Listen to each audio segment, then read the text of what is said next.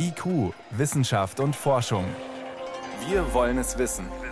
Ein Podcast von Bayern 2. Willkommen zum Corona News Podcast, Folge 59 mit Jan Toczynski aus der Wissenschaftsredaktion des Bayerischen Rundfunks. Diese Woche spreche ich über die wichtigsten Corona-Fragen der Woche mit Dr. Christoph Spinner. Er ist Infektiologe und Pandemiebeauftragter am Klinikum Rechts der ISA in München. Ich grüße Sie, Herr Dr. Spinner. Hallo, Frau Tuschinski, ich grüße Sie. Herr Spinner, diese Woche haben Sie selber für Aufsehen gesorgt mit einer Einschätzung von Covid-19 unter Omikron-Bedingungen. Es ging ja um einen Vergleich zwischen Covid-19 und der Grippe. Das hatten wir immer wieder in der Pandemie. Lange galt Covid als deutlich gefährlicher als die Grippe, weil unter anderem die Sterblichkeit höher war. Sie haben sich jetzt Ihre Daten, aber auch die von Kollegen genauer angeschaut und sagen, es hat sich durch Omikron einiges in dieser Einschätzung und Bewertung geändert. Dann gehen wir vielleicht die Punkte mal durch. Was hat sich denn geändert, etwa in Sachen Immunschutz in der Bevölkerung? Einer der zentralsten Punkte überhaupt dürfte ja sein, dass als SARS-Coronavirus 2 das erste Mal Ende 2019, Anfang 2020 aufgetreten ist, in der Bevölkerung überhaupt keine Immunkompetenz existierte. Das heißt, das Virus traf auf völlig unerfahrene oder auch naive Immunsysteme und selbst junge Menschen waren von schwersten Verläufen gefährdet. Wir lernten rasch, dass vor allem Übergewicht, Blutzuckererkrankungen, andere chronische Erkrankungen, Bluthochdruck und Herz-Kreislauf-Erkrankungen Risikofaktoren für schwerste schwerste Covid-Erkrankungen waren. Und wir sahen auch bei uns am Universitätsklinikum rechts der ISA sehr früh in der ersten Welle junge Menschen in Mitte ihres 30. Lebensjahres, die tödlichste Verläufe erlitten. Inzwischen, und dazu gibt es sehr, sehr gute Daten aus dem Vereinigten Königreich, zeigt sich aber, während die Sterblichkeit zu Beginn der Pandemie 20-fach so hoch wie die der Influenza, also der echten Virusgrippe war, hat sich dies mittlerweile geändert. Und ganz entscheidend daran dürfte die Impfung und die Impfungen beteiligt sein. Denn mit den Impfungen ist es gelungen, in sehr kurzer Zeit die Immunkompetenz in der allgemeinen Bevölkerung zu etablieren. Das heißt eben dafür zu sorgen, dass die Immunsysteme nicht mehr auf unerfahrene Viren treffen und dadurch in vielen Fällen die schweren Verläufe auch wirksam verhindern können. Außerdem Kommt noch dazu, während wir in Deutschland etwa 60 Prozent Boosterquote und eine noch höhere Doppelimpfquote haben. Und natürlich sorgt auch eine Infektion für eine Steigerung der Immunkompetenz. Ganz vereinfacht ausgedrückt kann man sagen, jeder Kontakt mit dem Virus, sei es Impfung oder Infektion, sorgt dafür, dass unser Immunsystem im Umgang mit dem Virus gelernt hat. Heißt aber, Omikron ist nicht unbedingt harmloser als frühere Varianten, aber es wird harmloser dadurch, dass wir besser geschützt sind. Oder umgekehrt gefragt, für jemanden, der tatsächlich noch gar keinen Kontakt hatte mit dem Virus, der also ungeimpft ist und bisher keine Infektion hatte, ist Omikron ähnlich gefährlich wie etwas andere Varianten? Diese Frage ist tatsächlich sehr schwierig zu beantworten. Es gibt mittlerweile Studien, sowohl aus Kanada, aber auch aus Südafrika und anderen Ländern, die zeigen, dass Omikron trotz allem mit geringerer Virulenz, also weniger krankmachender Eigenschaft assoziiert ist. Das zeigt sich bei Geimpften und Ungeimpften. Jetzt lässt sich dennoch die Immunkompetenz in der Allgemeinbevölkerung und die Sterblichkeit auf Populations-, also Gesellschaftsebene bzw. die krankmachenden Eigenschaften einer Variante nie vollständig voneinander trennen. Wir beobachten diese beiden Dinge zum gleichen Zeitpunkt, aber dennoch, es gibt Hinweise darauf, dass selbst bei ungeimpften Omikron weniger gefährlich ist als bei geimpften. Das liegt möglicherweise auch daran, dass Omikron vor allem die oberen Atemwege und nicht so sehr die unteren Atemwege befällt, also gar nicht so sehr diese schwersten Lungenentzündungen macht, die wir zunächst gesehen haben, sondern vor allem die oberen Atemwege, also eher wie eine milde Erkältungskrankheit befällt, sich da dafür aber auch noch einmal sehr viel leichter ausbreitet. All das zusammen gesehen äh, beurteilen viele Kolleginnen und Kollegen tatsächlich inzwischen so, dass Omikron weniger gefährlich ist, aber durch die steigende Immunkompetenz im Wesentlichen auch diese vielen tödlichen Verläufe abgewendet werden können, dass es auch anders sein kann, zeigt ein Blick nach China, wo gerade ältere, also die besonders empfindlichen Menschen nur zu etwa 30 Prozent vollständig geimpft sind und sehr viel höhere Todesraten auch unter Omikron beobachtet werden als hier in Deutschland. Über China reden wir gleich. Ich würde trotzdem gerne noch mal nachfragen. Also Sie haben sich die Häufigkeit der Erkrankung angeschaut, also die Morbidität und auch die Sterblichkeit, die Mortalität. Also haben Sie international geschaut? Haben Sie auch auf deutsche Zahlen? Haben Sie auch auf Ihre eigenen Zahlen in die eigene Klinik geschaut? Also wir haben sowohl internationale Daten als auch unsere eigenen beobachtet. Und wir stellen bei uns am Universitätsklinikum rechts der ISA tatsächlich seit Ende Dezember 2021 und Beginn des neuen Jahres fest, dass wir diese Vielzahl an schweren Lungenentzündungen so nicht mehr sehen. Auch bei uns ist die Intensivquote sehr viel geringer. Erinnern Sie sich, in den letzten Wellen kam es immer darauf an, die Überlastung der Intensivstationen zu vermeiden. Das sehen wir heute so nicht mehr. Wir hatten in den vergangenen beiden Folgen des Podcasts auch schon darüber gesprochen, dass ungefähr, naja, jeder Zehnte bis jeder Dritte nur noch wegen Covid hospitalisiert, also in die Klinik aufgenommen werden muss und die überwiegende Mehrheit der Patientinnen und Patienten längst mit anderen medizinischen Problemen und sogenannten inzidenten SARS-CoV-2-Infektionen, also nebenbefundlichen SARS-CoV-2-Infektionen kommt. Man kann sich das auch in Deutschland auf Bevölkerungsebene anschauen. Hier gibt es Kollegen in Ulm, die sich sehr, sehr intensiv mit dieser Frage immer wieder beschäftigen.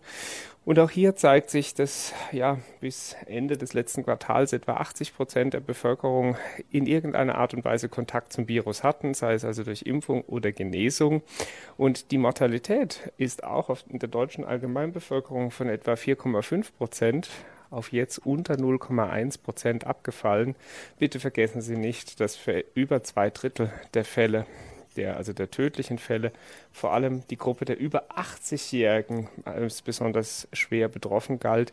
Also wir wussten ja auch, dass gerade die besonders älteren Menschen besonders gefährdet sind und sie lassen sich mit der Schutzimpfung eben wirksam schützen und dadurch die Gesamtsterblichkeit wirksam reduzieren. Ich konnte lesen, dass einige Boulevardzeitungen geschrieben haben, sie halten Covid-19 jetzt für deutlich weniger gefährlich als die Grippe. Woanders las ich wiederum, es ist ähnlich gefährlich wie die Grippe.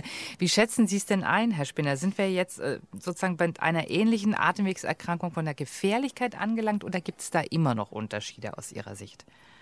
Also ich glaube, das Wichtigste ist, die Dinge nicht schwarz-weiß zu sehen. Insbesondere in den Medien geht es ja häufig darum, komplexe Sachzusammenhänge stark zu vereinfachen. Grippe und Corona sind natürlich nicht das Gleiche. Ich glaube auch, einen direkten Vergleich zu ziehen, ist sehr, sehr schwierig. Wir können aber festhalten, dass die Immunkompetenz in der Allgemeinbevölkerung gestiegen und durch die Omikron-Variante derzeit mehrere leichtere Verläufe beobachtet werden. Wir können auch festhalten, dass die Sterblichkeit in der Allgemeinbevölkerung zurückgegangen gegangen ist. Und der zentralste Punkt, das Infektionsgeschehen, also die Anzahl der Infektionen und die Anzahl der im Krankenhaus behandelten und verstorbenen Fälle stehen nicht mehr in direktem Zusammenhang. Das heißt, das Infektionsgeschehen ist von der Mortalität und Morbidität weitestgehend entkoppelt. Es gibt sicher noch einen Zusammenhang, so wäre jedenfalls meine Hypothese. Der scheint aber so gering ausgeprägt zu sein, dass wir ihn nicht mehr richtig auflösen können. Und deshalb werbe ich an dieser Stelle nur dafür, eine neue Risikobetrachtung durchzuführen. Denn wir sprachen in der ganzen Pandemie davon, dass wir mit dem Virus leben lernen müssen. Diese Zeit scheint jetzt gekommen. Und das heißt, wir müssen eben auch eine Risiko-Nutzen-Abwägung aller Maßnahmen, einschließlich der nicht pharmazeutischen Interventionen, Abstand, Hygiene, Alltagsmasken, treffen.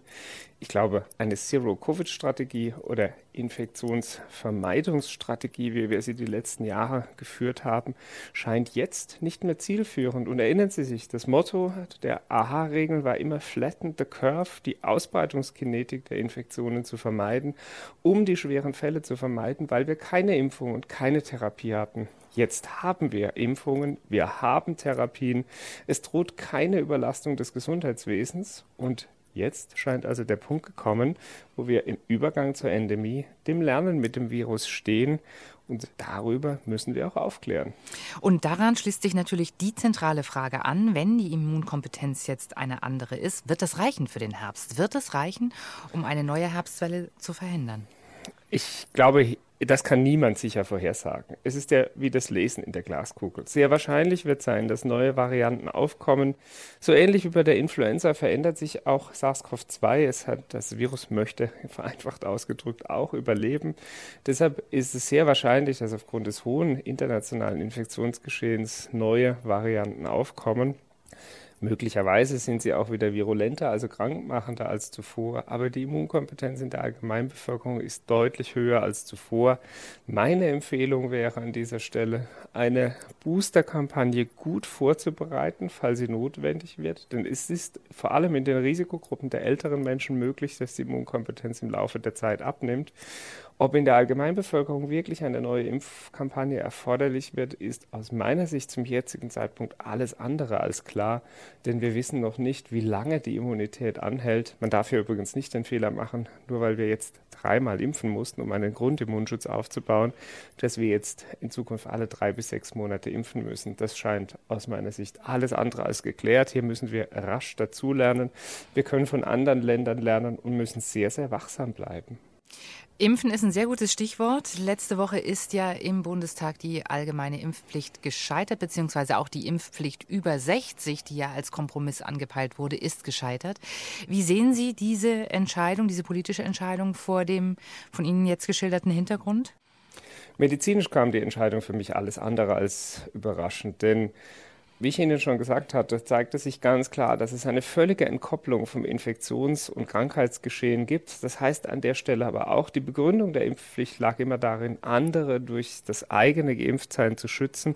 Und es stimmt ja auch, Impfungen verhindern vor allem individuelle Krankheit, also die Erkrankung des Geimpften, sorgen aber gleichzeitig auch für eine gewisse Reduktion der Wahrscheinlichkeit der Übertragung, also den sogenannten indirekten Schutz, weshalb zum Beispiel die Impfung gerade im Gesundheitswesen aus meiner Sicht auch weiter sinnvoll ist. Die sterile Immunität, die wir uns für die Impfstoffe gewünscht hätten, also die Möglichkeit, Infektionen gänzlich zu verhindern, scheint lange nicht so ausgeprägt, wie wir sie ursprünglich beim Virus Wildtyp gesehen haben. Auch das zeichnete sich die letzten Wochen und Monate ab. Und daher war es aus meiner Sicht auch politisch schwer begründbar, weshalb eine allgemeine Impfpflicht eingeführt werden sollte. Wir dürfen ja nicht vergessen, sie gibt es für andere Krankheiten in Deutschland auch nicht. Es gibt keine Impfpflicht für Influenza, für andere Atemwegserkrankungen. Und es war bislang in Deutschland stets gelebte Tradition, dass Impfungen dem Eigenschutz dienen. Die abgelehnte Impfpflicht heißt jetzt ja auch nicht, dass Impfungen nicht sinnvoll sind. Im Gegenteil, sie sind für Risikogruppen aus meiner Sicht weiter unverzichtbar. Aber sie sind eben eine freiwillige Entscheidung. Sie haben gerade schon angedeutet, für bestimmte Berufsgruppen könnte es durchaus sinnvoll sein, dass die äh, geimpft sind. Jetzt hat sich aber politisch auch schon abgezeichnet, dass man zum Beispiel in Bayern sagt, man wird mit der berufsbezogenen Impfpflicht für die Gesundheits Berufe großzügig verfahren. Man begründet das auch mit der Absage an die allgemeine Impfpflicht. Sie würden aber schon sagen, dass es zum Beispiel für Ihren Berufsstand durchaus sehr sinnvoll ist, sich impfen zu lassen. Keine Frage sind Impfungen sinnvoll, gerade für Mitarbeitende im Gesundheitswesen. Das ist medizinisch aus meiner Sicht unzweifelhaft. Aber dennoch besteht ein Unterschied zwischen einer Impfempfehlung und einer Verpflichtung. Und eine Verpflichtung könnte in meinen Augen nur darin begründet liegen, dass aus der Impfpflicht, auch einer berufsbezogenen Impfpflicht, ein überproportional hoher Schutz der Schutzbefohlenen, also in dem Fall unserer Patientinnen und Patienten, erwächst. Und genau das scheint ja leider nicht der Fall. Also auch wenn Schutzimpfungen im Zusammenhang mit Omikron zwar zu einer möglicherweise etwa ja, 50-prozentigen Reduktion der Infektionswahrscheinlichkeit führen, führen sie doch nicht zur sterilen Immunität in einem Maße, wie wir uns erhofft hatten. Also die Argumentation einer Impfpflicht scheint sehr schwer. Was aber im Umkehrschluss, und ich sage es noch einmal, nicht heißt, dass Impfungen nicht sinnvoll sind. Im Gegenteil, ich glaube, wir müssen uns jetzt mehr denn je bemühen, sowohl Influenza wie auch die Covid-19-Impfung mit einer Impfkampagne gerade vor dem Hintergrund des nächsten Herbstes gut vorzubereiten und zu kommunizieren. Immerhin ist es uns ja im Zusammenhang mit der Pandemie gelungen, so hohe Influenza-Impfquoten zu erreichen wie niemals zuvor. Auch hier gab es so ehrlich muss man sein, im Gesundheitswesen immer nur Impfquoten um etwa 30 bis 40 Prozent, was schon als außerordentlich gut gelang. Dieses Jahr ist es in vielen Häusern gelungen, weit über 50 Prozent zu kommen. Und das sollte auch unser Ziel für die Zukunft sein. Hm.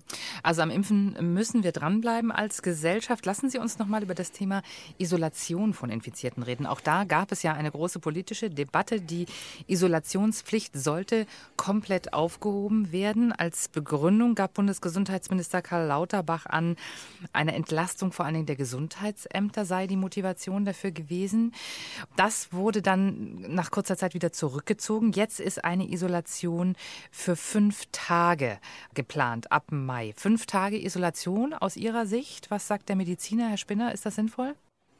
Also ich glaube, auch hier muss man zwei Dinge trennen. Erstens die Dauer der Infektiosität. Wir wissen, dass Infektiosität und Symptome nicht im Zusammenhang stehen, also auch viele asymptomatisch infizierte Menschen Überträger sein können.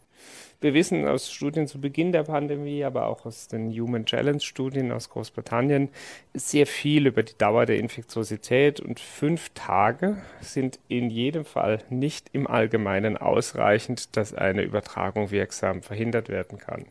Mit jedem Tag der Infektion sinkt auch die Übertragungswahrscheinlichkeit, deswegen auch hier geht es erneut um Risiko-Nutzen-Abwägung. Das kann ein Weg sein.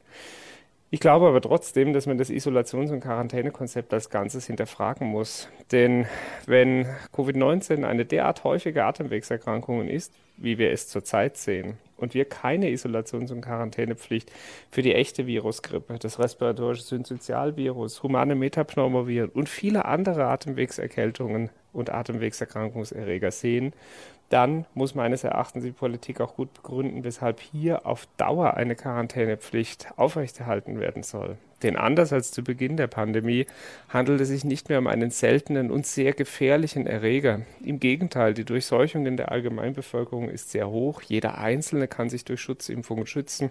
Diejenigen, die nicht besonders gut auf Impfungen ansprechen oder deren Erkrankungen des Immunsystems mit einem reduzierten Impfansprechen vergesellschaftet sind, können sich intensiviert impfen lassen. Es stehen ihnen Therapeutika zur Verfügung, sodass man meines Erachtens das Konzept der Isolation und Quarantäne als Ganzes hinterfragen muss, denn es kam immer nur in Kombination mit den anderen physikalischen oder auch Social Distancing Maßnahmen, also den AH plus L-Regeln zum Einsatz. Wir hatten vorhin darüber gesprochen, dass wir unseren Umgang mit dem Virus normalisieren müssen. Es wird mehr und mehr eine Atemwegserkrankung, die uns nicht verlassen wird. Und deshalb müssen wir damit lernen, auch umzugehen. Und über dies hinaus scheinen die Gesundheitsämter ja an vielen Orten bereits längst überfordert zu sein. Viele meiner Patientinnen und Patienten berichten über ihre Absonderungsbescheide bereits längst nach Ablauf einer zehntägigen Quarantäne. Das heißt, wenn ich Sie richtig verstehe und das zusammenfasse, Herr Spinner, dann ist das schon ein Plädoyer dafür, Covid-19 so zu behandeln wie andere respiratorische Erkrankungen auch. Ich glaube, wir können dort jetzt hinkommen. Natürlich, nicht von heute auf morgen. Wir haben zwei Jahre sehr, sehr intensives und aus meiner Sicht auch durchaus gutes Pandemie-Management betrieben. Zeit zur Manöverkritik wird in jedem Fall sein. Es gibt Vor- und Nachteile und wahrscheinlich auch nicht den einen richtigen Weg. Aber wir sprachen immer davon, dass die Maßnahmen von zeitlicher Dauer und begrenzt sind, dass der Übergang in die Pandemie eines Tages möglich ist. Ich glaube, genau dort stehen wir. Und wenn wir sagen, leben mit dem Virus, dann heißt es eben auch, eine neue Risiko-Nutzen-Abwägung herbeizuführen, die aber nur die Politik am Ende wirklich herbeiführen und konsensuieren kann. Wir Medizinerinnen und Mediziner können dabei nur beraten. Aber genau das war auch das Ziel meiner aktuellen Kommunikation, darauf hinzuweisen, dass sich die Situation völlig geändert hat. Ich fasse es noch einmal zusammen. Die Sterblichkeit ist von 4,5 Prozent in der Allgemeinbevölkerung Mitte Juli 2020 jetzt auf unter 0,1 Prozent gefallen. Und das ist aus meiner Sicht eine spürbare Änderung der pandemischen Situation. Dann schauen wir doch mal auf einen Kontinent, wo das Ganze noch ganz anders gehandhabt wird. Sie haben das vorhin schon angedeutet und China genannt. Wir in Europa sind allmählich entspannter beim Umgang mit der Pandemie und in China wird es gerade wieder richtig dramatisch. In Shanghai gibt es die höchsten Infektionszahlen seit Beginn der Covid-Krise. Da drängt sich natürlich die Frage auf, diese Null-Covid-Strategie, die China gefahren hat, die hat über zwei Jahre relativ gut funktioniert, zumindest von hier aus betrachtet. Aber ist die jetzt doch gescheitert, Herr Spinner? Ich glaube, eine Zero-Covid-Strategie kann nicht mehr erfolgreich sein. Sie dürfen ja nicht vergessen, als wir eine Zero-Covid-Strategie fuhren oder wirklich versuchten, jeden Infektionsfall einzudämmen, mussten wir enorme Ressourcen aufbringen. Totaler Lockdown, absolute Reduktion sozialer Kontaktmaßnahmen, Abstand, Hygiene, Alltagsmaske. Und es ist ja auch noch heute so. Die Maßnahmen sind immens ressourcenintensiv. Sie waren aus meiner Sicht so lange begründet, wie wir uns nicht anders schützen konnten. Denn natürlich muss es das medizinische Ziel sein, jedem Menschen Schutz vor Infektionserkrankungen zu ermöglichen. Aber heute hat sich die Situation geändert.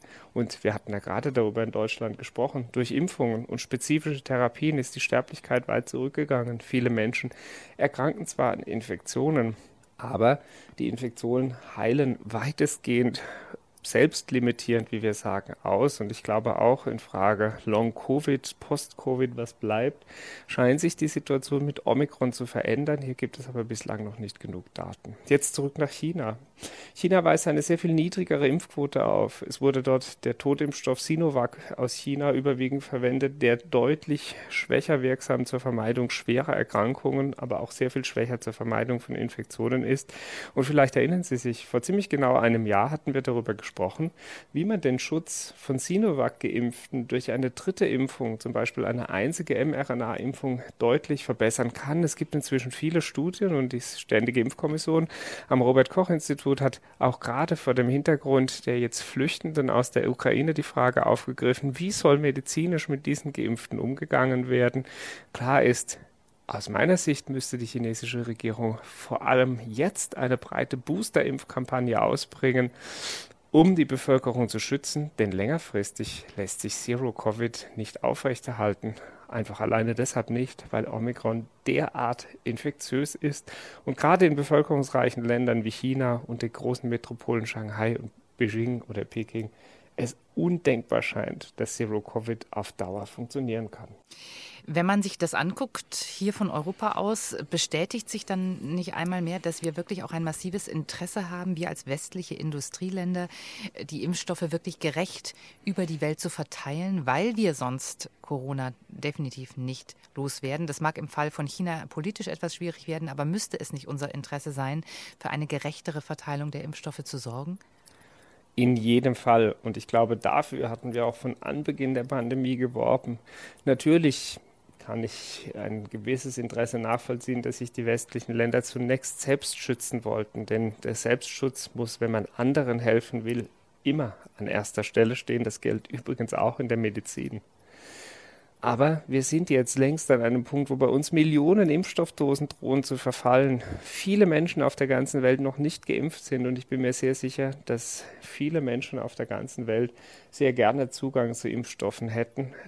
Jeder Kontakt mit dem Virus sorgt für die Verbesserung der Immunkompetenz in der ganzen Welt. Denn schauen Sie nach Deutschland.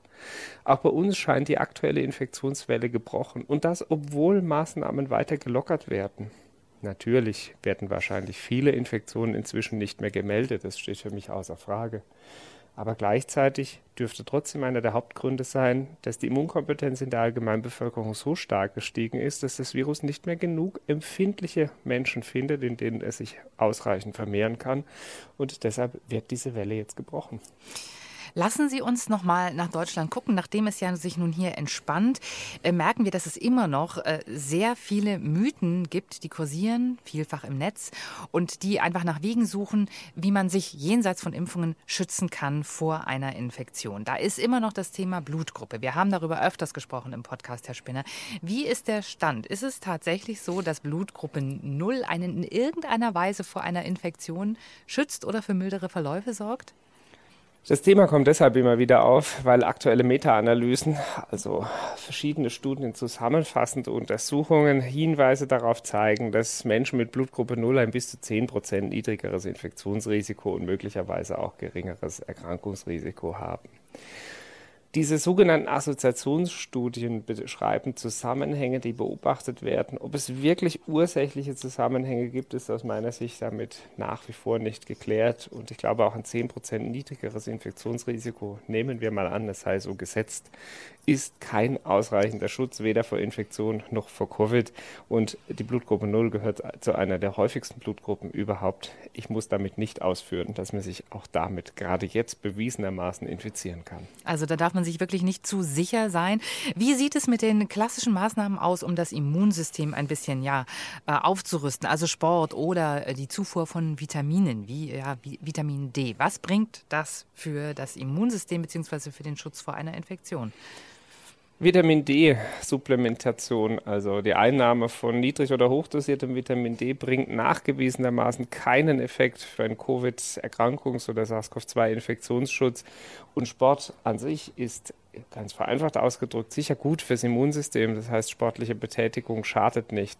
Aber auch damit erreichen Sie keinen wirksamen Infektionsschutz. Das ist ein Mythos.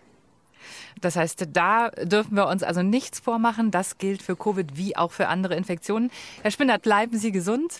Ich freue mich, dass es diese Woche geklappt hat und wir sprechen uns in 14 Tagen wieder. Danke für die Antworten auf alle unsere Fragen. Ich danke Ihnen, Frau Czuczynski. Schöne Ostertage und bis bald.